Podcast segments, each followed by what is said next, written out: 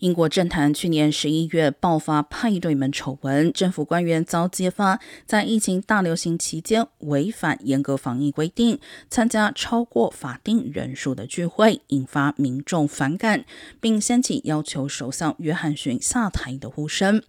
目前，警方仍在调查派对门涉及的十二场聚会，其中英国首相约翰逊恐怕出席了至少其中四场，遭警方开罚一百英镑。